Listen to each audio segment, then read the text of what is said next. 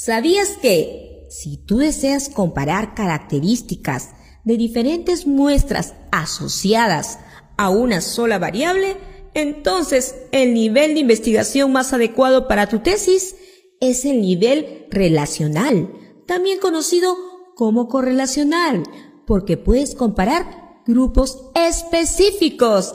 Además, mi querido tesista, debo precisarte que los estudios de nivel relacional son del tipo no experimental, observacional y sin intervención.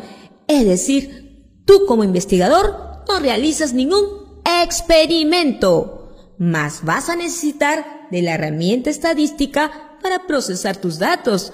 Por tal razón tu estudio sería de enfoque cuantitativo. Ah, pero eso no es todo.